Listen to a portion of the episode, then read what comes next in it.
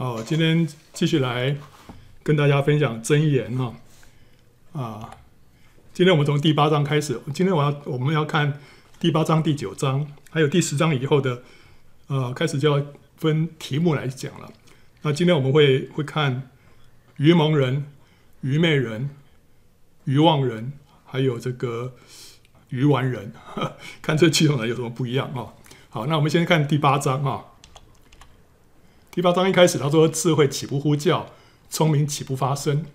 他在道旁高处的顶上，在十字路口站立，在城门旁，在城门口，在城门洞大声说：众人啊，我呼叫你们，我向世人发声。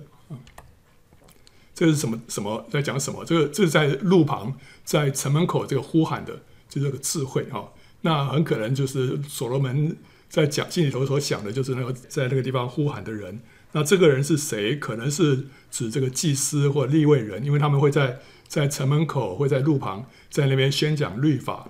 也有可能是先知啊。那先知也是在这个地方传递启示。那也有可能是所罗门王的仆役，他们在干什么？他们就在宣告哦王的命令。那在这地方也很可能，他们就在公告所罗门王所写的箴言。在那个地方公布给大家听啊。那如果从灵意上来看的话呢，这就是指着谁啊？就基督就是那个智慧嘛。他是呃，就是基督借着各种方式啊，向人来说话，在人的心门外叩门啊。好，那他他说啊，他说愚蒙人啊，你们要会悟灵明；愚昧人啊，你们当心里明白。你们当听，因我要说极美的话，我张嘴要论正直的事，我的口发出真理。我的嘴憎恶邪恶，我口中的言语都是公义，并无弯曲乖僻啊。这段话有可能是所罗门派人在街市上宣讲真言的时候啊，开场白啊，就是呼吁众人要来听啊，啊，他要让百姓也能够听到什么？听到示巴女王她所切慕的智慧话。那时候示巴女王听到所罗门的智慧话，她怎么说啊？她说：“你的臣子，你的仆人。”常侍立在你面前，听你智慧的话是有福的，哇！他这个老远跑来啊，他听到这个这些智慧话，非常羡慕所罗门的臣子跟仆人啊。好，那斯巴女王她都情愿千里迢迢的来听所罗门的智慧话。那凭着所罗门的智慧啊，他一定会怎么样？他当然不会只满足于关起门来哈，只对身旁的这个少数的臣仆讲论，对不对？他一定要让更多人都能够听见他的智慧话，对不对？哦，这个就是什么？这个就是他知道怎么样用他的银子哦。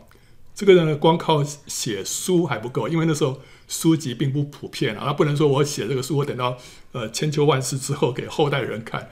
他身边有许多的那个呃老百姓啊，他一定要让这些老百姓也都能够接触到这些啊、信息嘛，对不对？所以他需要把它普遍的宣讲。这个就是拿神给他的银子啊。就是神给他的恩赐来做生意，要把这个效益极大化。如果今天你听到斯巴女王在旁边说：“哎呀，我好羡慕啊，啊，能够在你旁边这样听啊！你看，看你的臣仆是有福的。”所罗门如果没有多想一点的话，他讲：“对啊，他们是很有福啊。”他一定要多想一点，对不对？那他说：“哎呀，哦，那既然他们这么有福，我也要让我的子民啊，我的百姓啊，他们也都能够听到，对不对？那怎么样能够听到呢？就是要派人出去，把他所写的这个讲出来。”所以呢，老百姓就能够在街头上啊，在城门口啊，就听到这些智慧话哦。你看，他们不需要千里迢迢的跑来啊，所罗门就这边宣宣讲给他们听。OK，所以这个所罗门，我相信以他的聪明智慧来说，他一定会这样做的啊、哦。那大卫呢，他是耶路撒冷洋溢着赞美神的歌声。好、哦，呃，他派祭司利未人在那边唱诗歌，在那边奏乐。所以你到耶路撒冷，你就会听到赞美神的歌声。那所罗门呢？他就让耶路撒冷到处可以听到智慧的言语。你到那边耶路撒冷的话，你就看到所罗门的臣仆啊，在那边宣讲那个箴言，对不对？所以呢，大卫使耶路撒冷成为一个敬拜的中心。所罗门呢，他使他使耶路撒冷成为一个智慧的泉源。所以能够到这个城市。是有福的，他们听到赞美神的声音，他们听到那个神的智慧的话，对不对？那将来有一天呢、我们会到新耶路撒冷，新耶路撒冷更是一个充满敬拜赞美还有神智慧话语的地方啊、所以当时这个所罗门在这个地上啊，他那个耶路撒冷就已经在预表将来我们所要去的那个新耶路撒冷了啊。那这边所罗门他说，我要说极美的话，我张嘴要论正直的事啊，这红红色的红色这个字啊，我的口要发出真理，我的嘴啊憎恶邪恶，我的口中的言语啊等等，他这边都强调这个话是从所罗门的口中所发出来的话，这就象征什么？象征神口里所出来的话就是瑞玛，所以神口里所出来的这个瑞玛呢，都会带出这极美的效果啊。他说：“有聪明的以为明显，得知识的以为正直。有聪明的跟得知识的，就是什么？就是里面有圣灵的人，就是心里头被圣灵开启的人。那他们听到这个瑞玛呢，这个话对他就成为明显，成为正直啊。所以是圣灵在我们里面开启我们，让我们能够听到神的话，然后有感应。然后呢，他说：你们当受我的教训，不受白银。”宁得知识胜过黄金，因为智慧比珍珠更美。一切可喜爱的都不足以比较。啊，这个讲到神的话语啊，就是神口里所出的瑞玛呢，它价值远超过世上一切的财富。我们要来渴慕得到神对我们说话，超过追求这世上任何的财富啊。那接下来他讲到智慧的开端，他说：“我智慧以灵明为居所。”又寻得知识和谋略，敬畏耶和华，在乎恨恶邪恶。那骄傲、狂妄并恶道，以及乖谬的口，都为我所恨恶。所以这个灵明为居所，灵明就是审慎的意思，就是英文是叫 prudence 啊。那智慧跟一个审慎的心呢同在，它不会被感情冲昏了头，也不是被欲望蒙蔽，就是呃理性的一个心态啊，我们就可以听见神的声音啊。那敬畏耶和华是智慧的开端嘛，所以呢，我们得着智慧，首先我们就会敬畏神，敬畏神就怎么样，就会恨恶邪恶，包括什么骄傲、狂妄、恶道，还有乖谬的口啊。那接下来看到智慧的功用呢，他说：“我有谋略和真知识，我乃聪明，我有能力。帝王借我做国位，君王借我定公平，王子和首领。”世上一切的审判官都是借我掌权，所以君王是借着智慧才能够掌权的。那在灵意上呢，我们是靠着基督，就是智慧啊，来执掌王权。就是说，我们这个枝子要连在葡萄树上，才能够结出果子。什么果子啊？就是工作的果子，就是领人信主啊。这就是执掌王权。我们在这地上怎么样执掌王权呢？就是要结出工作的果子啊，胜过撒旦啊。好，那怎么样？能够结出工作的果子，就是要靠着智慧。这个智慧就是基督啊。好，那得到智慧有什么样的祝福啊？他说：“爱我的，我也爱他；恳切寻求我的，必寻得见。丰富尊荣在我，恒久的财并公义也在我。啊，我的果实胜过黄金，强如金金。我的出产超乎高银。我在公义的道上走，在公平的路中行，使爱我的承受货财。”并充满他们的府库啊！啊，这边讲到这个智慧会使人得到尊荣跟获财，可是这个都是指着什么？都是指着永恒的产业啊，不是只讲到这个地上的。当然了，我们有有智慧的话，我们在地上也比较容易得到尊荣跟获财。但是这边他讲到的是永恒的产业，所以它上面有提到说是什么恒久的财嘛，恒久的财啊。呃，所以呢，这些因为是恒久的产业。所以它的价值会超过地上的金银啊。然后这边接下来提到智慧在太初以先就有，这个我们之前有提到过啊。这边讲到说，这个智慧就是呃神的儿子哈。说在耶和华造化的起头，在太初创造万有之先，就有了我。从亘古从太初未有世界以前，我已被立。没有深渊，没有大水的泉源，我已生出。大山未曾奠定，小山未有之先，我已生出。耶和华还没有创造大地和田野，并世上的土池，我已生出。所以神创造天地之前呢、这个智慧就已经生出来了，就已经被立了。可见这个智慧就是指的谁啊？就是指的圣子啊。所以哥罗西书一章十五节说：“爱子是那不能看见之神的像，是首生的，在一切被造的以先啊。那接着他说到这个神是借着智慧来创造天地啊。他说他立高天，我在那里。他在渊面的周围画出圆圈，上使穹苍坚硬，下使渊源稳固，为沧海定出界限，使水不越过他的命令，立定大地的根基。那时我在他那里为公师，日日为他所喜爱，常常在他面前踊跃，踊跃在他为人预备可住之地，也喜悦住在世人之间。啊啊，他那边讲到说，这个智慧啊，在神那边为公司啊，所以神创造天地的时候，他是怎么样？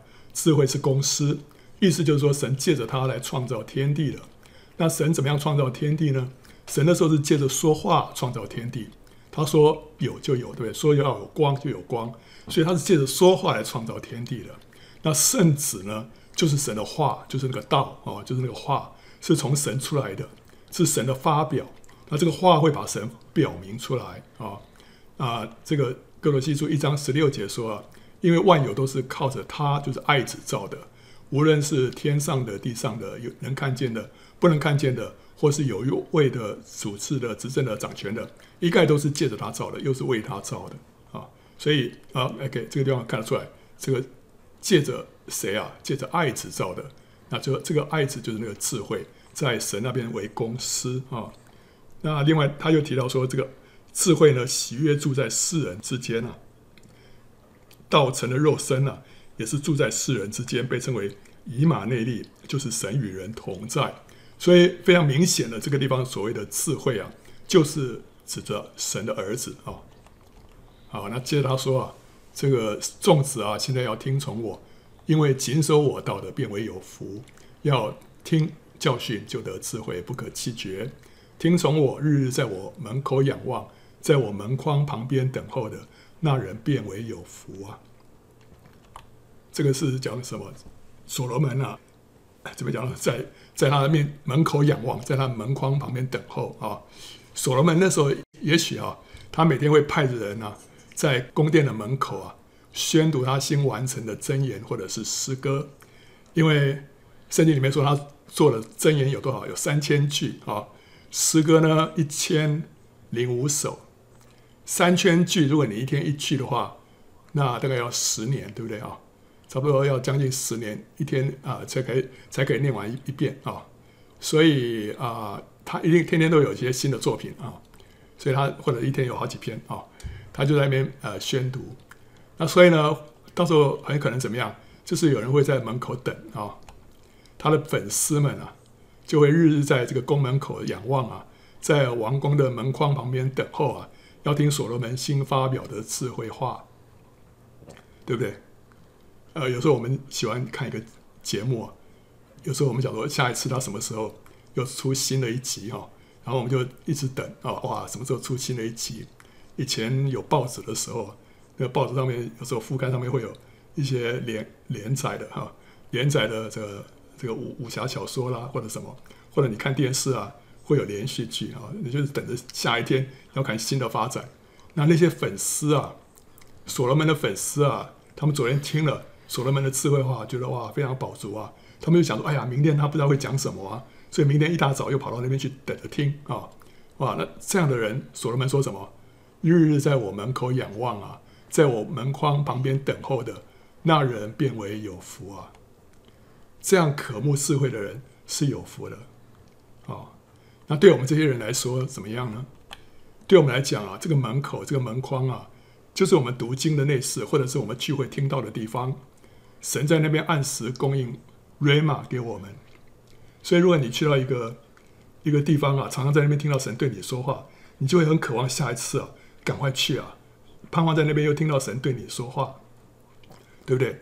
所以这个这个就是这那些啊所罗门的粉丝他们的心态就这样子，他就是在那边仰望，在那边等候，盼望听到神对他们说的话啊。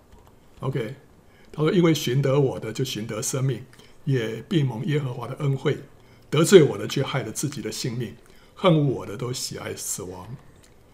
所以这个他说，呃，得着他的啊，得着智慧的就寻得生命啊，因为怎么样？主耶稣说：“我对你们所说的话，就是瑞玛，就是灵，就是生命。”所以，我们听到神对我们说话，我们就得着生命，我们就寻得生命，也蒙耶和华的恩惠啊。那接下来我们看第九章啊，第九章一开始说：“智慧建造房屋，凿成七根柱子，宰杀牲畜，调和脂酒，设摆筵席。”打发使女出去，自己在城中至高处呼叫啊。OK，这边智慧是一个妇人啊，他以一个妇人的形态出现。那时候他建造一个房屋，凿成七根柱子。这个房子有七根柱子，所以这不是一般的住宅啊。一般住宅不会有到七根柱子的，在当时那个一般的住宅没有这么豪华的啊。所以这是一个很大的一个宴会厅啊。那智慧建造这个房屋呢，的目的就是为了要容纳跟招待许多的宾客，只要人愿意来赴宴啊，这里的席位是充足的啊。所以主耶稣说，在我父的家里有许多的住处啊，若是没有，我就早就已经告诉你们了。我去原是为你们预备地方去啊。所以这边智慧他建造了一个房屋啊，就是在为那些宾客预备地方啊，邀请他们来赴这个筵席啊。那在灵意上，这个什么意思啊？灵意上，房屋就是教会，就是神的家，因为这个房屋是 house。那这边讲到说是会建造一个 house 哈，那神的家就是神的 house 哈。这次讲到教会，就是基督在建造教会啊，基督在建造教会。那这个柱子呢？柱子是指什么啊？这七根柱子，这个柱子呢，应该就是指得胜者。为什么讲得胜者？因为在启示录三章十二节说，得胜的，我要叫他在我神殿中做柱子，他也必不再从那里出去。啊，OK，所以基督在建造教会，这教会里面有七根柱子，有得胜者。这个七是什么意思啊？这个七是时间上的一个完整的循环，所以一个礼拜啊，有七天。那一个安息年有七年，这都是一个循环，一个循环。一个礼拜完了之后就下一个循环，对不对啊？一个安息年循环完了之后，下一个安息年的循环。然后在启示录里面有七印、七号跟七晚，这都讲到说一个时间上的七个阶段啊。一段时间里面七个阶段，七个印就是一个完整的循环，从第一印到第七印，这是有七个时段。七个号呢，也是七个时段。全部加在一起是一个完整的一个循环，然后七个碗也是一样，一个一段呃完整的一个时段里面有分成七段啊、然后提到七个教会，七个教会是讲到教会历史里面有七个时期啊、那有七个头呢，七个头里面是讲到这个，就历史上面有有七个罗马的皇帝是前后啊、它不是同时出现，就是前后加在一起有七个，所以这个七是一个时间上的一个完整的循环。所以七根柱子讲什么？七根柱子就讲到历史历代的所有的得胜者。神在建造教会，他要凿成七根的柱子。这七根柱子就讲到历史历代所有的一个完整的一个循环，里面所有的得胜者。所以今天神在做这样的事情啊，意思就是说，基督在建造教会，要塑造出历史历代的得胜者，成为他的见证。要彰显他的荣美啊，然后接下来他要宰杀牲畜，调和持酒。牲畜呢，就讲到基督的自己，因为他是被杀的那个祭牲。持酒呢，就讲到圣灵啊，圣灵是那酒。那使女打发使女出去，使女就是传道者哦，在城中呼喊，邀请人来赴宴。所以基督呢，派遣传道者出去，邀请人来赴这个福音的盛宴，来接受他，来享受他。来领受圣灵，来进入教会，所以他把这个教会建造起来，然后呢，塑造出许多的得胜者，成为众人的榜样。同时呢，邀请众人来吃喝，来享受，就是享受他的自己，领受圣灵啊啊。然后他说啊，谁是愚蒙人，可以转到这里来？就对那无知的人说啊，你们来吃我的饼，喝我调和的酒。你们愚蒙人要舍弃愚蒙。就得存活，并要走光明的道啊！这个智慧是代表基督啊。那这个智慧的饼跟他的酒啊，就是代表什么？基督的身体跟他的血，对不对？这是我的身体啊，我的血啊，为你为你们舍的啊。所以，我们吃他的饼，喝他的酒，就是领受基督的自己。我们得到他的生命，就与他合一。这个就是福音的核心，就是这场筵席的目的。他邀请人来参加这场筵席，就是要来吃他的饼，要来喝他的酒。就是要来领受基督的自己啊，与他合一。他说：“只是亵慢人的必受辱骂，责备恶人的必被玷污。不要责备亵慢人，恐怕他恨你；要责备智慧人，他必爱你。教导智慧人，他就越发有智慧；只是义人，他就增长学问。”这边讲到不要啊去责备那些亵慢人啊，为什么？主耶稣说：“不要把圣物给狗，对不对啊？”也不要把你们的珍珠丢在猪前，恐怕他践踏的珍珠转过来咬你们。所以，我们撒种要撒在好土上面，不要浪费时间在路旁的这个硬土上面，就是这这些这个亵慢人啊，因为时机或者是对象不对啊啊，所以你是你在那个硬土上面撒这个种子啊，没有什么结果。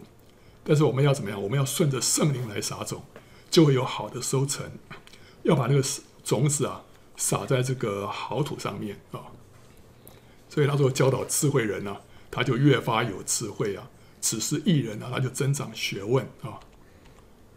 然后接着他说，敬畏耶和华是智慧的开端，认识至圣者便是聪明。你借着我，日子必增多，年岁也必加添。你若有智慧，是与自己有益；你若懈慢，就必独自担当。我们得到智慧啊。我们的日子年岁就会增加，这是这边所所给我们的应许，对不对？你借着我，日子必增多啊，年岁也必加添。那这个我们当然是可以按照字面来理解啊。但是另外一方面啊，这个日子跟年岁啊，更可能是指着神所认定的日子跟年岁啊，就是不是我们这个市面上所理解的，甚至于应该是讲神所认定的。智慧人呢，也许在这个世上的寿数啊。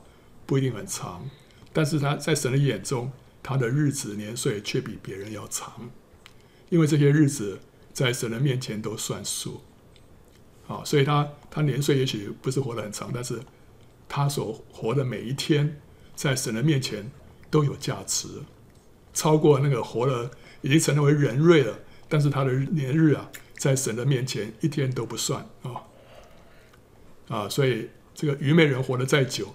神看却是一片空白，是完全虚度啊！啊，接着就看另外一个人，叫做愚昧的妇人啊。这愚昧的妇人渲染，她是愚蒙，一无所知啊。她坐在自己的家门口，坐在城中高处的座位上，呼叫过路的，就是直行其道的人说：“谁是愚蒙人，可以转到这里来？”又对那无知的人说：“偷来的水是甜的，暗吃的饼是好的。”这个地方我们看到啊，前面有提到一个名叫智慧的妇人，那个妇人的名字就叫智慧啊。他呢呼召人来享受他的筵席。那现在另外有一个妇人，她的名字叫做愚昧啊。她呢也在呼召人，他是来诱惑人去跟他行淫，说偷来的水是甜的，暗吃的饼是好的。所以我们看到这边有两个妇人，两个妇人都在呼召人啊。啊，这个你如果放在一起对照啊，你就看到左边的是愚昧的妇人，右边的是智慧的妇人，他们都说同样的话，都说谁是愚蒙人，可以转到这里来哦。然后接着又说，又对那无知的人说什么什么。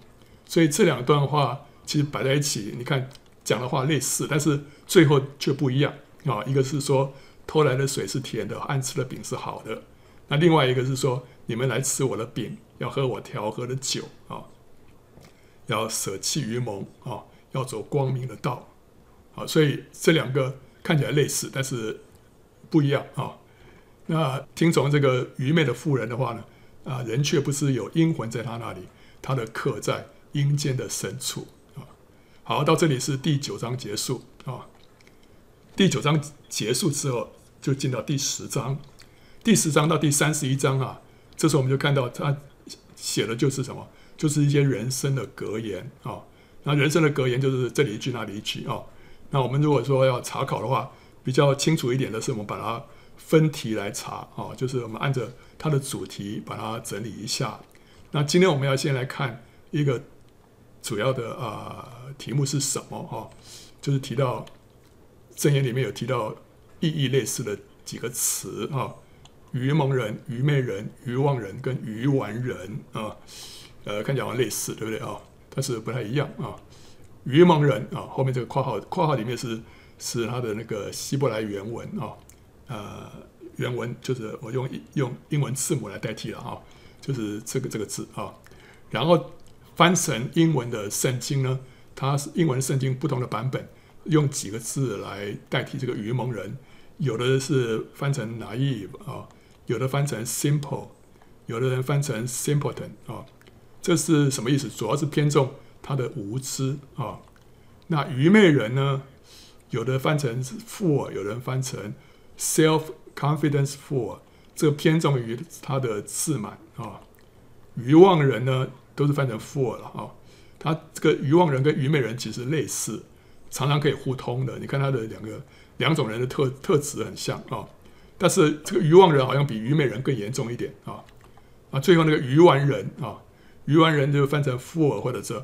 Godless fool 啊，或者 empty-headed fool 啊，这是偏重在什么？冥顽不灵啊。原文就是拿巴，你看那个原文的发音就是拿巴的意思啊。好，我们看一下这四种人啊。首先，我们看这个愚蒙人啊，这个愚蒙人啊，上次第七章里面就看到说，我见这个愚蒙人当中啊，少年人中分明有一个无知的少年人，所以他就被那个淫妇诱惑啊，啊，去到他的啊房子啊。啊，要跟他行淫啊！这个愚蒙人的特点呢、啊，就是无知，他不一定顽固，不一定骄傲或者是狂妄，他可能只是单纯的天真、无知、傻哦。所以英文把它翻成这个 naive 就是天真啊，simple 是单纯哦，simpleton 就是傻瓜哦哦，所以他可能只是他不是道德上的那种恶劣，但是就是。就是笨啊，就是就是傻啊，容易被骗啊，这是愚蒙人。那这个这种无知呢，是不会分辨好歹哦，也有可能导致毁灭性的后果啊，所以我们不是说，我们要单纯嘛，是是要单纯，但是我们不要做愚蒙人啊。他说愚蒙人呢是话都信，通达人呢步步谨慎。愚蒙人是话都信，信信谁啊？这个就是。这些话呢，就是指的什么话？就是指的魔鬼的谎言、试探跟迷惑啊。在生活上，我们所谓碰到的谎言、外界的谎言啊，包括什么？包括诈骗啊，包括推销啦、包括谣言啊，包括假新闻。这个愚蒙人都很容易相信的啊。你跟他讲这些，他他很容易上当受骗啊。那在魔鬼的人心里面说的谎言呢，就是在钱财、性或者名声。还有权力，或者是世界的试探，啊，所以魔鬼在在人的心里面会说一些谎言来来试探人，就是这样的。魔鬼向主耶稣说什么？你只要拜我一下，我把这世上的荣华富贵都给你。所以这个是谎言，在人的心里面所所发的这个谎言啊。那在教义上面呢，魔鬼的谎言就是什么？就是在教教会里面，就是会有错误的教导啊，这是魔鬼的谎言。还有异端的迷惑，这更是啊。还有呢，魔鬼会使人对自己、对别人或者对神有错误的看法，他会让我们的自我形象是错误的，因为这是出于魔鬼的谎言，说啊，你一文不值啦，哦，神不爱你啦，哦，什么等等。然后呢，对别人也是，你看他这个人，他的眼神对你，他他心里头对你不怀好意啊，这些都是这个是魔鬼的谎言，对神有错误的看法啊，神如果说那么慈爱的话。为什么这地上这么多这么多灾难呢？哦，OK，愚蒙人是话都信，为什么？因为他缺乏分辨力，就容易上当受骗。所以，我们我们在善事上要做成人，在恶事上要做小孩，对不对？哦，所以我们需要有分辨力，不要被这些啊谎言所欺骗。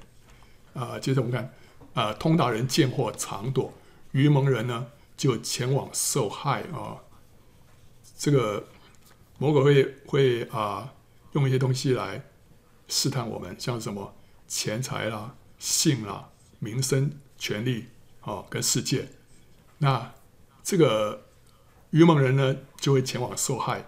可是通达人呢，看这些东西是什么？是祸，他就会藏躲。你说这些东西怎么会是祸呢？啊，呃，我们认识一个弟兄，他本来是做会计师的，就发现他的客户啊，就给他们这个会计师事务所的这些会计师啊，给他们股票啊啊啊，给他股票，当然这个是干股了哈，给他们股票，他意思就是说你以后帮我们做稽核啊什么的，就给我们写一些好话啊，就配合我们。所以他们其实不应该拿那种股票的，这个是跟他们的的工工作上的这个利益就相相违背的，相冲突的。那就他同事都拿了，就他呢就就不拿，就不拿之后，后来就发现那股票一直涨，一直涨，他心头就觉得说有点感到懊恼啊，就觉得说他他这么老实哈不拿，结果现在看到那股票在涨，他心里头就痒痒的，就他就后来就做了一个梦，梦见啊呃有一辆车子车车上面一个大人大的一个蛋糕。哇！众人就追着那个蛋糕跑啊，那那个结果后来他仔细一看那个蛋糕上面，哎，怎么会有一些苍蝇在上面飞啊？结果后来他走近一看，才知道那个蛋糕啊，原来是用粪便做的，用大便做的啊。那时候神就提醒他说：“你不要看那些股票好像非常的诱人啊，但是其实是大便做的。”后来他就整个人就释怀了，就释怀了。呃，我不知道后来那些人拿的那些股票。的下场怎么样啊？但是通达人呢，见货藏躲，对不对？有的机构啊，整个机构的人全部都接受贿赂，后来后来整个都被抓，只有一个人没被抓，就是那个傻瓜，不不接受贿赂的人啊，因为他知道那是货。但是愚蒙人呢，前往受害啊，所以我们基督徒要有不同的眼光来看这一切的事情。鞭打谢曼人啊，愚蒙人必长见识啊。责备明哲人，他就明明白知识啊。这个是什么成语？猜猜得出来吗？杀鸡儆猴，对啊、好啊、你不需要杀那个猴子，你杀那个鸡就够了。所以鞭打谢曼人啊，愚蒙人呢就会长见识啊、哦。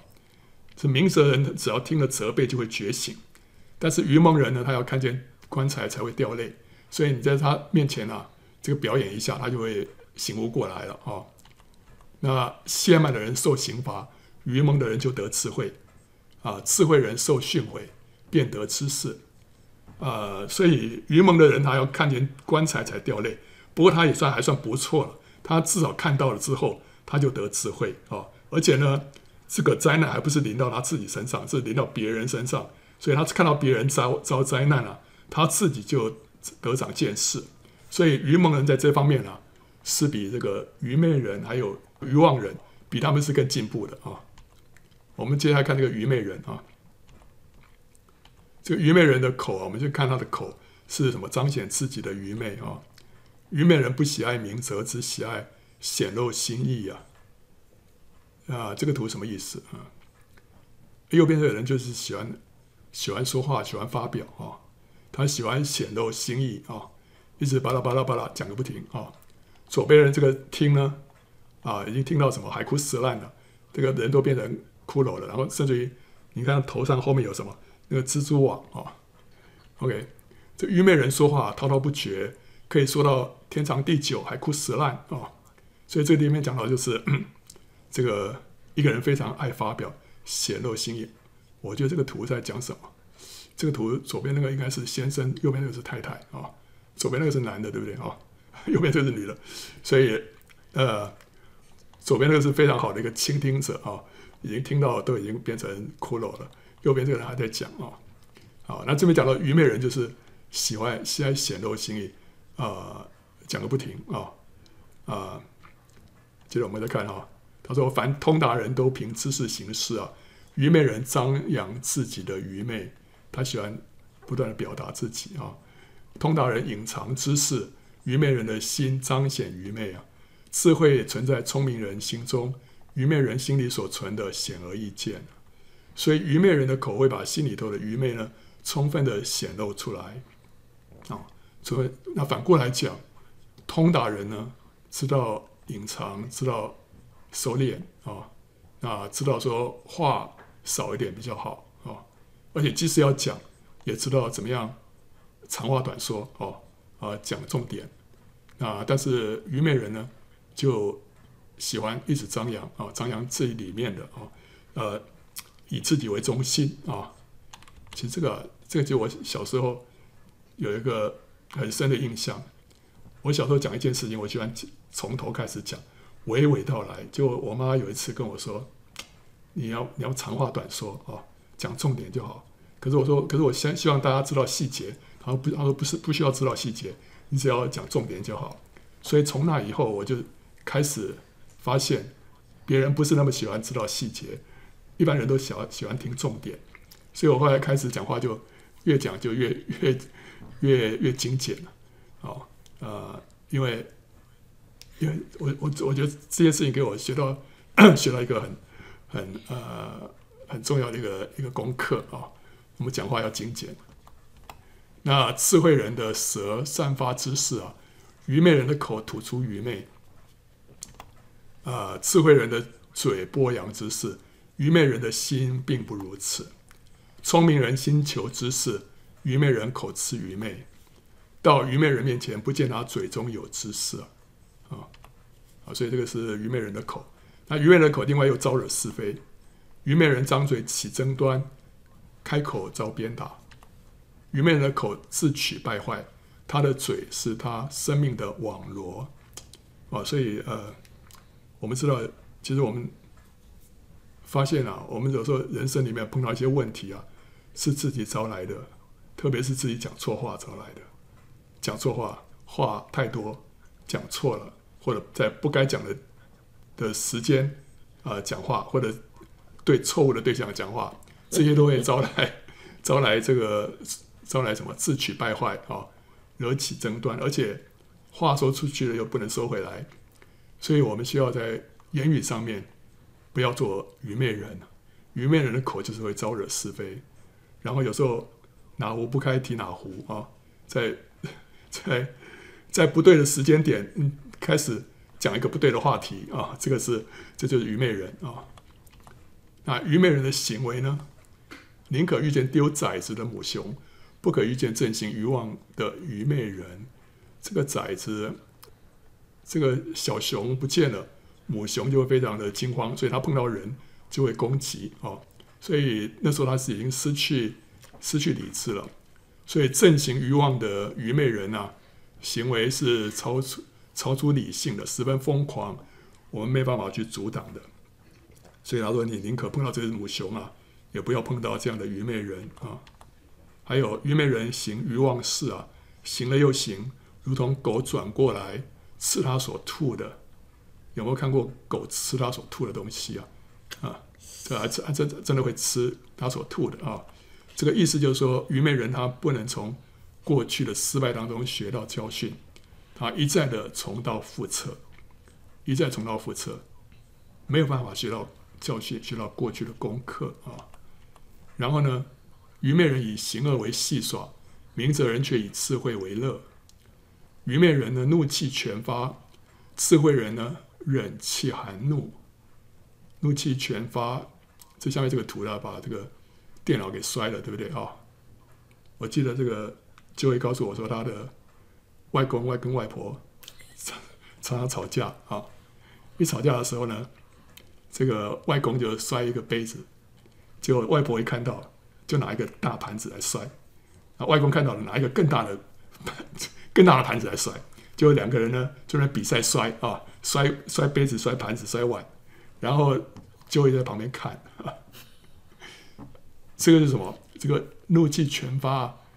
当一个人那个发脾气的时候啊，这个呃，这就是这个 EQ 啊，情情商很低的人就没办法控制情绪。这个就是愚昧人，就是愚昧人，摔了一大堆盘子碗盘，到最后谁谁吃亏呢？不是自己吃亏吗？都是自己花钱去买的，就是自己把它摔坏啊。那。愚昧人又好享乐，没有远见啊！啊，一章三十二节说：愚蒙人被盗，必杀己身；愚昧人安逸啊，必害己命。安逸，安逸有什么不好啊？因为什么？因为他不知道时间，不知道神的时间。他不知道爱惜光阴，他不知道未雨绸缪，就会失去永远的福分。神给我们许多的时间，给我们的机会，我们要做神要我们做的事。但是一个人安逸的事，结果必害己命啊！还有呢，智慧人家中积蓄宝物高油，愚昧人谁得来谁吞下。下面这个图是什么故事啊？这个是这个是《伊索寓言》里面的这个蚂蚁跟蟋蟀的故事啊。呃，就蚂蚁在那边辛苦的在夏天啊啊，在那边收集粮食。那这个蟋蟀呢，在那边唱歌啊，逍遥。他说：“哎呀，你为什么这么辛苦呢？你像我这样多好啊！啊，反正就是呃，有什么就吃什么啊，然后悠哉悠哉。”啊，那个蚂蚁说：“不行啊，我我还为着冬天预备啊。”啊，这个蟋蟀说：“然后何必呢？”就后来冬天来的时候呢，这个蟋蟀呢没有东西吃了，后来就在外面冻死了。那蚂蚁呢啊，就有很丰富的粮食啊。所以这个是蚂蚁跟蟋蟀的这个寓言，那这就是智慧人跟愚昧人的差别。智慧人呢，积蓄宝物跟高油；愚昧人呢，就只看眼前的，谁得来谁吞下啊。啊，那属灵的含义呢？属灵的含义是什么？这个宝物是讲什么？宝物是讲到我们要积蓄宝物啊，这个宝物就是生命的果子跟工作的果子，我们需要把这些收成啊积蓄起来啊。这包括生命的果子跟工作的果子。高油呢，讲到圣灵，我们要积蓄圣灵，就像那个聪明的童女要买油，对不对？趁着她的时间要买油。那这样的话，我们才能够在主再来的时候，我们是丰丰富富的啊。所以这个就是智慧人在家中要积蓄宝物跟高油啊。所欲的成就，心觉甘甜；远离恶事，为愚昧人。所憎恶啊，什么叫所欲的成就？心觉甘甜啊，就这个啊，减肥前、减肥后，对啊。当你这个减肥成功之后啊，心觉甘甜，对不对啊？可是呢，你需要减肥，你需要你需要克制自己，对不对？你要常常去锻炼，你需要呃不吃那些呃垃圾食品，对不对啊？你需要远离恶事，但是呢，你远离恶事却是愚昧人所憎恶的。所以达到梦寐以求的目标是令人开心的事情，但是呢，其中所需要付的代价，要远离恶事，却是愚昧人所讨厌的啊。所以愚昧人只看眼前，他没有远见，他好享乐啊。那我们接着看愚昧人跟管教啊，鞭子是为了打马，辔头是为了勒驴，刑杖是为了打愚昧人的背啊。这匹马这个。骑马人就拿鞭子打他，哦，所以他就拼命跑，对不对？哈，所以对马，你要用鞭子来督促他往前。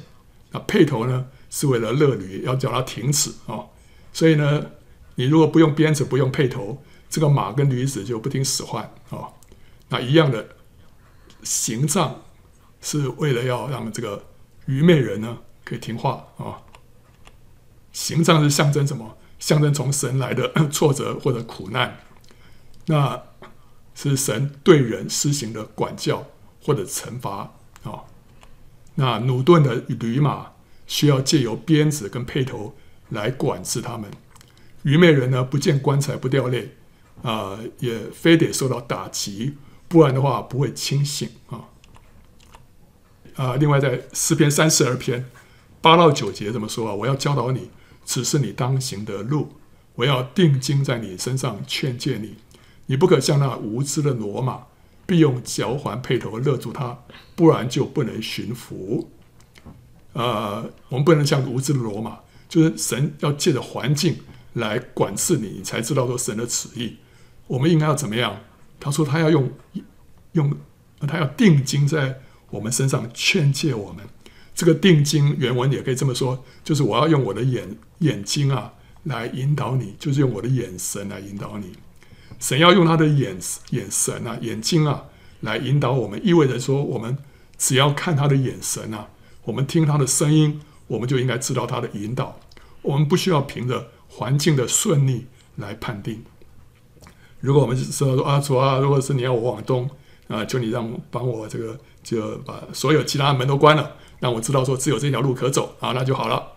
这样当然也是一种做法啊，但是最好的是我们能够听见他对我们说话啊，我们可以看到他的眼，什么叫看到他眼神啊？我根本看不到神，看到他眼神的意思就是说，你可以感受到神他的微笑，是他的他的欢喜啊，一一条路，我是不是该往上往前走呢？你里面感受到神里面在你里面的那种平安、那种喜乐，你就知道说，这时候神是笑脸的。他喜悦我们走在这条路上的，OK，这样的话，这我们就是跟神的那个默契啊，就更深了。我们需要需要培养出这样的默契来，这是我们灵性的长进。不要说我们那个信主信了几十年了，到最后还是要好像要抽签一样啊，神到底是往东还是往西啊？哦，到底这个啊，如果说不是你的旨意的话，就你关门啊；是你的旨意，帮我开门。我们这都还是在这个幼稚园的阶段，我们需要跟他。有更深的交谊啊，啊，所以老夫老妻啊，老夫老妻，太太不需要一巴掌打下去，先生才知道说要做什么事，对不对？你只要太太只要一个眼神，先生就应该知道说，OK，要要要要什么东西了，对不对？啊，所以我们跟神之间也要发展出这种老夫老妻的关系啊，不要像无知的罗马啊。刑罚是为亵慢人预备的，鞭打是为愚昧人的背预备的啊。这个人就是被鞭打嘛，对不对啊？就是把背啊被鞭打啊，一句责备话深入聪明人的心，强如责打愚昧人一百下啊。对，智慧人、聪明人啊，有受教的心啊，听得进责备的话。愚昧人则需要击打才能够开窍啊。OK，刚才那个愚蒙人啊，愚蒙人是看到别人被鞭打，他就开窍了。这个愚昧人是自己要被鞭打一百下。才开窍哦，呃，所以这个又比愚蒙人要糟要糟糕，对不对啊？好，那他说你不要说话给愚昧人听啊，因他必藐视你智慧的言语啊，所以我们不要把生物给狗啊，也不要把珍珠丢在猪前啊，对不对啊？那另外，愚昧人跟真言呢、啊？他说真言在愚昧人的口中啊，好像荆棘刺入醉汉的手，这什么意思？就是荆棘刺入醉汉的手啊，醉汉没有感觉，对不对？不会觉得刺痛，喝醉了嘛，对不对？所以这个真言对他来说呢，他不会有什么刺痛的。愚昧人的口啊，他说真言也是这样，他心里头没有感觉，他不会受到责备，所以这个真言对他来说没有功效啊、没有功效。那另外，这呃，瘸子的脚空存无用，真言在愚昧人的口中。也是如此啊，所以讲到真言放在愚昧人的口中啊，就像瘸子的脚一样虚有其表啊，就像这个这个这个荆棘刺入醉汉的手一样，都没有办法发生功效。所以这个同样的一篇信息，不同的人来讲，就会有不同的力量跟果效。这个在乎讲的人是怎样的人，对不对？真言很好的话，对不对？放在愚昧人的口中没有力量。没有功效，哦，因为这个人不对。我们讲一篇信息，我们这个人本身要对，哦，我们所讲的是我们所是的，不然的话，我们只是 copy 别人的一段话，讲出来的话是没有作用的。所以愚昧人嘴巴里面讲这个啊美好的话啊，这是不合宜的啊。那愚昧人的骄傲呢，就是自恃、自欺跟自恃啊。心中自私的便是愚昧人，凭智慧行事的必蒙拯救。通达人的智慧在乎明白己道，愚昧人的愚妄乃是诡诈，或者应该说乃是自欺啊啊！智慧人惧怕就远离恶事，愚妄人愚妄人原文是愚昧人，这个是和合本圣经啊，这个愚妄人跟愚昧人啊，他有时候翻的不是很很精确，因为他有的时候。他会把这两个词啊，这个对调啊，啊，不一定他讲的这个愚妄人都是愚妄人，他有的时候是愚昧人，所以这个字啊，愚妄人却狂傲自恃，其实原文应该是说愚昧人啊。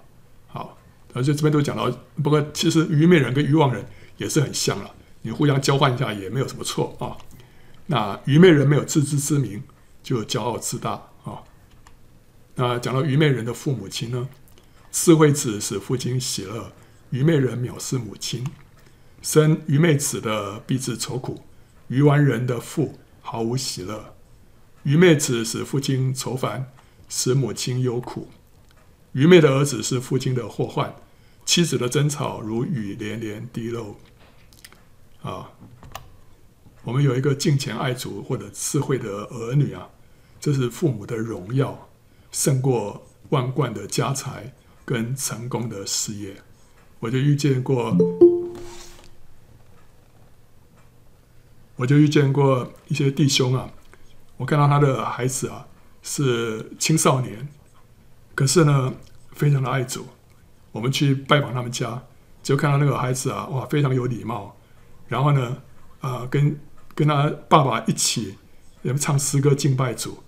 那时候我就跟那个他爸爸说啊，我觉得你有这个儿子啊，可能超过有万贯的家财。那个爸爸承认啊，对，对，他他认为说这个儿子真的是他的荣耀啊、反过来讲，我们也看到。我有些朋友或者是一些同学了，事业非常成功，可是儿女呢却让他们很失望。那我在想，那再成功的事业啊、在这种状况之下，我觉得他也不会太快乐，对不对？因为圣经里面说嘛，这个生愚昧子的必致愁苦啊，愚昧子是父亲愁烦，对不对啊、所以做一个愚昧人的父母是呃很可悲的事情。那愚昧人的同伴呢？与智慧人同行的必得智慧，和愚昧人作伴的必受亏损，哦，会受亏损的。所以这个就是近朱者赤，近墨者黑了，哦，跟我们的成语是一样的意思。那圣经又说：你们不要自欺啊，滥交是败坏善行。你们要逃避少年的私欲，同那清心祷告主的人追求公义、信德、仁爱、和平。所以我们要知道跟哪些人在一起。我们不仅要跟信主信主的多交通，甚至也应该要跟爱主的弟兄姊妹们多交通啊，多往多来往啊。你有些属肉体的，其实不需要太不需要太深入啊，因为呃，那个对我们的灵性没有好处啊。啊，愚昧人的雇主呢啊，借愚昧人的手寄信的，是砍断自己的脚，自受损害啊。你托他去寄信，你不是给自己找麻烦吗？他会寄得成吗？可能会给你惹来麻烦啊！所以是砍断自己的脚。雇愚昧人的与雇过路人的，就像射伤众人的弓箭手，是什么意思呢？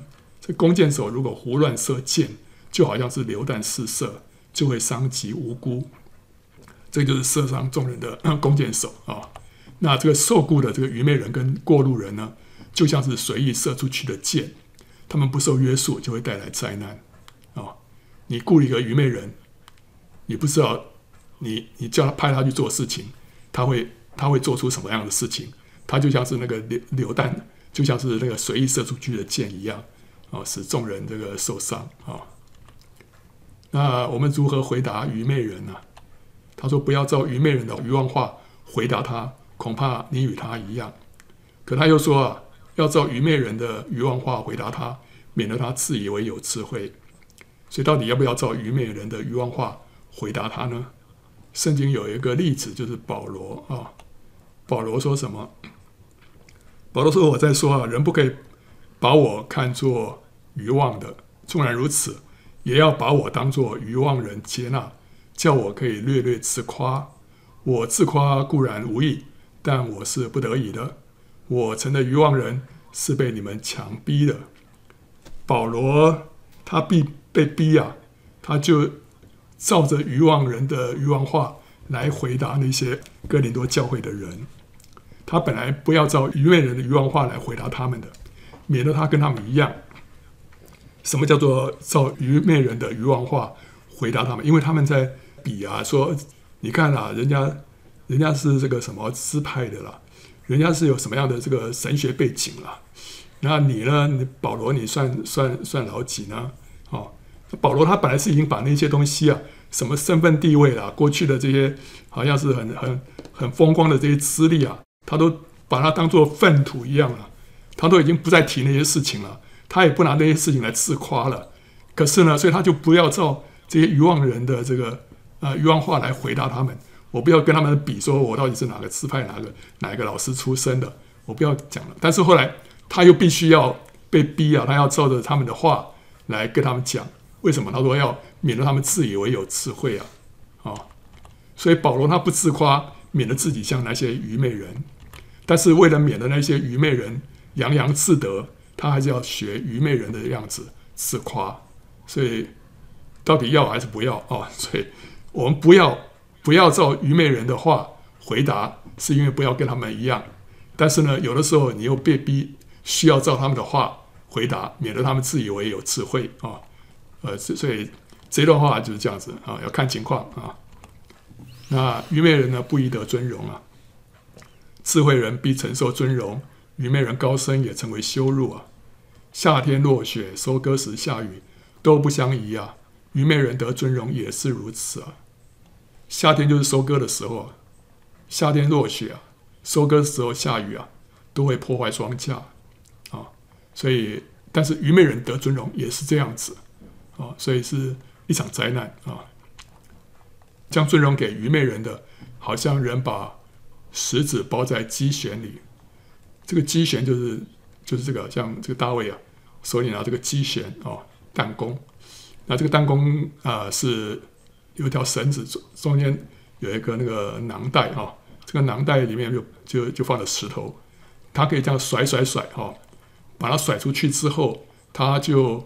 松开这个袋子的一端，这个石头就可以飞出去了啊！所以它是抓着这个袋子的两端啊，啊，然后在甩的时候，再把这个一其中一端松掉，这个石头就会从那个这个囊袋当中飞出去。可它现在是把人把这个石子包在机弦里面，这个包是说所谓的包就是说绑在里面了，绑在里面的结果就是飞不出去了，飞不出去，那结果会怎么样呢？就是说。你给自己过不去啊！人把这个石子包啊，就是捆绑在这个机弦里面了，石子就飞不出去，就射不出去了。这就是人跟自己过不去，使自己在敌人的面前陷入险境。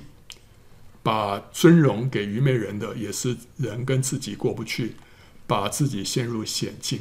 因为世人不明，赏罚不清，对不对？哦，所以，所以如果你不要在仇敌的面前。突然发现你那个石头射不出去啊，这结果被被仇敌给给杀害了。那就是说，你就不要把尊荣给愚昧人啊，免得你自己落入这样的光景啊。还有其他，明哲人眼前有智慧啊，啊，愚昧人呢眼望地极啊。这个就是说，明哲人呢是脚踏实地啊，愚昧人呢好高骛远啊。这个图就是他看着远方，可是这。脚边就是悬崖，我一直觉得说这是一个政治的漫画啊，一个政治漫画，但是我不知道它的出处在哪里。呃，但是我看这个人呢，我感觉他好像是，你觉得他是谁啊？我感觉好像是安倍晋三啊，我不知道是不是，我感觉好像是他，这个觉得非常像，他不知道做了什么事情，就被人家画了这个漫画啊。好，所以。我们就要要脚踏实地啊，不要好高骛远啊，眼望地极。所以呢，我们想要改变世界、改变别人啊，我们要先从改变自己开始，对不对？好，这个不要眼望地极啊，要眼前有智慧啊。人如果不知道管理自己的家，焉能照管神的教会呢？所以要从自己的家里面先开始。如果你你很想服侍神啊，很好啊，感谢主啊。但是圣经教我们教我们怎么样啊？要先把自己的家先管好，对不对？好，这个眼前要有智慧。然后，人若不爱看得见的弟兄，怎么能够爱看不见的神呢？好，那人如果不能管住自己的口舌，怎么能够为主执掌王权呢？那我们与其渴望那天被提升天，还不如今天呢就凡事切实的舍己。啊，这就是脚踏实地啊。然后愚昧人既无聪明啊，为何手拿价银买智慧呢？这什么意思？这个英文，如果看英文的话，它是这样子啊，就是愚昧人啊，既然不能理解，为何还给他钱去买智慧呢？ 这 New American Standard Bible 是说，Why is there a price in the hand of a fool to buy wisdom when he has no sense？他既然没有 sense 啊，没有没有 sense，为什么还还有这个钱在他手上，让他去买智慧呢？NIV 是说，Why should fools have money in hand to buy wisdom When they are not able to understand it？这个英文的意思好像都是说，问题是出在谁谁把钱给他们了？他们既然既然他们没办法去去了解那个智慧，为什么还给他们钱让他们去买智慧呢？啊、好，所以这个英文的英文的重点好像在这儿啊、那我们也可以这样讲说，愚昧人既然没有心学习啊，为什么还缴钱去上学呢？你看这些下面这个图啊，老师在那边拼命教啊，在底下那些学生啊。根本无心上学，对不对啊、那个 Joy 啊，Joy 以前曾经教过那个家教班啊，教了许多的学生啊，教了后来教了几十个啊，在教他们英文。后来他发现一个现象啊，他们班上总是会有几个比较调皮的啊，爸爸妈妈把钱啊，帮他缴学费，让他来 Joy 这边上学啊，学学这个英文。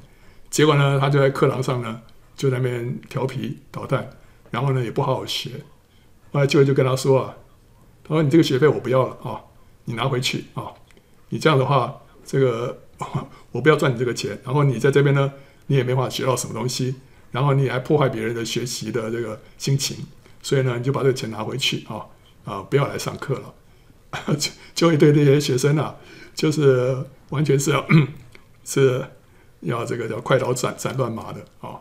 就是愚昧人如果没有心学习啊，为什么还要缴钱来上学呢？不浪费钱吗？对不对啊？那也许你会说，哦，他们不是，他们不是要学这些知识了，他们主要是要拿一个文凭，拿一个学位。真的是有人这样子啊，对不对啊？有人花钱上学啊，不是要取得知识的，是要取得学位的，所以他花钱，他愿意，但是呢，他他没有那个聪明嘛，他就不会学习了啊。如果因为没有那个脑袋啊，没有那个聪明。这个买来的学位其实也是虚的啊、台湾就最近就爆出一些政客，对不对？啊、透过透过这个在职进修啊，呃，要给自己镀上一层金，这就是手拿价银要买智慧啊、可后来因为抄袭涉嫌抄袭论文，就是他他没有那个聪明去写出这个论文，就就就用抄的，最后呢，学位就被撤销，就显明自己是一个愚昧人，对不对？所以，这这些事件啊，就反映出这段经文啊，愚昧人既然没有聪明，为何手拿价银要买智慧呢？啊，所以台湾有一句俚语说什么？没有那个屁股啊，就别吃那个泻药啊。OK，啊，所以你如果没有你没有那个聪明，你就不要花那个钱去买智慧了，因为那个那个泻药不是给你用的啊。另外，智慧人的财啊，为自己的冠冕啊。愚愚妄人啊，其实原文是愚昧人啊的愚昧，终是愚昧啊。啊，智慧人的财是什么？不是他的地上的钱财啊，是说他所积蓄的宝物跟膏油啊，就象征生命的果子、工作的果子，还有圣灵啊，这些将会成为他的荣耀冠冕啊。那诶，还有比愚昧人更糟的人啊。你自你看见过自以为有智慧的人吗？愚昧人比他更有指望。你见过言语急躁的人吗？愚昧人比他更有指望。所以自以为有智慧啊，还有言语急躁啊，这比愚昧人还要更糟糕啊！接着我们看这愚妄人呢、啊，愚妄人的口，愚妄人口中骄傲如杖责打己身啊，智慧人的嘴必保守自己啊。愚妄人说骄傲的话，每说一句啊，就像被杖责打一下，说的越多，就被打的越多啊。智慧人呢，却懂得约束自己的口，就保守了自己啊。智慧人积存知识，愚妄人的口数次败坏，他的口啊，很快就败坏啊。但是愚昧人呢，愚昧人的口自取败坏，他的嘴是他生命的网罗，所以这个愚妄人呢，比这个愚昧人。又要更糟糕一点，愚妄人、愚昧人是自取败坏，愚妄人是素质败坏啊。然后呢，愚昧人啊，原文是愚妄人啊。若静默不言，也可算为智慧；闭口不说，也可算为聪明啊。所以不知道该怎么说，就不要说啊。这是最聪明的。智慧极高，非愚啊。原文是愚妄人所能及，所以在城门内不敢开口。这个愚昧人呢、啊，或者愚妄人，是本来很爱发表的，但是他们这个这个叫做什么，在城门城门内，那是都是一些啊有有有知识。有见识的人所在的地方啊，在那边啊、判案，所以他们在那种场合，他们也不敢说话啊。远离纷争是人的尊荣，愚妄人都爱争闹，智慧人与愚妄人相争，或怒或笑，总不能使他止息。这个翻或者翻译成智慧人跟愚妄人争论了，愚妄人不是发怒就是嗤笑，总没有平安。啊，你跟他跟他沟通。是没办法理性沟通的，他不是发怒就是嗤笑，总没有平安。所以跟愚妄人在一起很难就事论事理性沟通。这网络上的酸民都属于这一类、哦，你你很难你很难跟那些酸民理性沟通。所以你看他那些酸民不是发怒就是嗤笑，对不对？哦，你跟他讲东讲东讲西都没有用，他不是发怒就是嗤笑，走没有平安，就是。网络上就是没有平安了，所以我们基督徒其实不要花浪费太多时间在那上面跟那些人辩论啊。那愚妄人的恼怒呢？呃，立时显露；通达人能够忍怒长修啊。所以愚昧人跟愚妄人的共同点都是情商啊，EQ 很低，没有办法控制情绪，很容易暴怒啊。然后石头重，沙土沉，愚妄人的恼怒比这两样更重。就是说，愚妄人发起脾气来，令人难以承受，比石头还要沉重啊。所以，人暴怒是什么？就是大发肉体的表现。老我呢，就显露无疑。人要发发肉体啊，你最容易看到的表现就是发脾气。这一发脾气啊，里面所有这个老我，都彻底的啊显露无遗。所以啊，我们要我们不要成为愚妄人或者愚愚愚昧人啊。真的，我们需要控制自己的情绪啊。那愚妄人的恶是什么？他的思念乃是罪恶，亵慢者为人所憎恶。愚妄人犯罪以为戏耍啊，或者说是赎千金的愚弄愚妄人。正直人互相喜悦。这句话也可以另外翻译成为：愚妄人嗤笑赎罪，但是正直人从中获得神的喜悦。所以，我们这个保罗说啊，十字架道理啊。在那灭亡的人为愚拙，十字架道理是什么？是一个赎罪的道理啊。但是呢，这个愚妄人就嗤笑这个赎罪啊、但是正直人从中获得神的喜悦，在我们得救的人呢，却为神的大能啊、神的大能。那愚妄人藐视管教，愚妄人藐视父亲的管教啊，领、受责备的得着见识。愚妄人所行的，在自己眼中看为正直，唯有智慧人能够听人的劝教。人有智慧，就有生命的泉源。愚啊，因为愚妄人必被愚昧惩治啊，愚妄惩治。还有愚妄人藐视管教啊，你虽然用杵将愚妄人与打碎的麦子一同倒在臼中，他的欲望还是离不了他。把欲望人用主啊倒在臼中，就是使他遭受到环境的打击。但这种苦难呢，还是没有办法使他得着智慧，还是没有办法使他使这个什么欲望脱离他。啊、人若没有智慧啊，经过苦难还是没有学到教训，这就是白白受苦，白白受苦，受了许多的苦，这个愚妄还是留在他身上啊、那我们看到前面有说啊，鞭打谢曼人啊，愚蒙人必长见识啊，杀鸡儆猴嘛。这个谢曼人被打了，这个愚蒙人就长见识了。然后呢，另外说一句责备话，深入聪明人的心，强如责打愚昧人一百下啊、好，这里有愚昧人，有愚蒙人，那我们上面还有这个愚妄人，这三个什么地方不一样？愚蒙人就是尚可教化，对不对？你鞭打亵慢人，他就长见识了。愚昧人呢，要多次责打，责打一百下，可能还还有点功效。愚妄人呢？是再打也无效，哦，你再怎么样打，他还是愚妄还是离不了他。所以我们看到这个愚蒙人呢，比愚昧人稍微好一点啊，愚昧人呢比愚妄人又稍微好一点啊。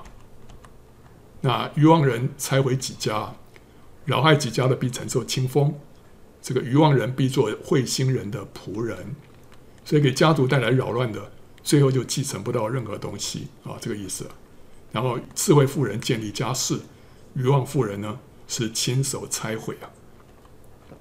然后接着我们看愚顽人啊，这个愚顽人呢，嗯，他说死地震动的有三样，连地担当不起的共有四样，就是仆人，仆人原文就是奴隶了啊，仆人做王，愚顽人吃饱，还有丑恶的女子出嫁，丑恶原文就是被恨啊，呃，不被喜欢那个女子呢出嫁，还有呢，悲女接续祖母啊。OK，好，那这个是什么意思啊？这句话看起来好像蛮有这个什么封建意识，对不对啊？封建意识，不过当然也说明了一项真理了，就是什么生理呢？就是一旦这个传统社会的价值跟结构崩解的时候，这个地就会大大震动。哦，你说这个仆人做王有什么不好？这不是很励志吗？对不对？哦，那本来是一个奴隶的，后来做王了。哇，这个很很激励人心呐啊、哦！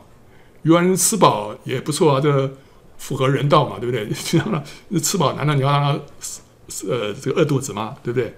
那丑恶的女子出嫁也好啊，对不对？哈、哦，这个这个能嫁得出去，能嫁出去，你会为他感感到高兴都来不及了。为什么？为什么这个地大震动？卑女接接接续祖母也很好啊，对不对？哈、哦，这个也是很很励志啊，对不对？让这个婢女有希望嘛，对不对？有一天我会被扶正啊，对不对？你从这个角度来看呢，你觉得这没有什么不好，对不对？你这样讲说这些事情啊，地担不起，就感觉这个这个人蛮这个呃古古代的这种封建意识啊，对不对啊？好了，这四样的事情如果只是个案的话呢，这个地其实还不至于震动，对不对？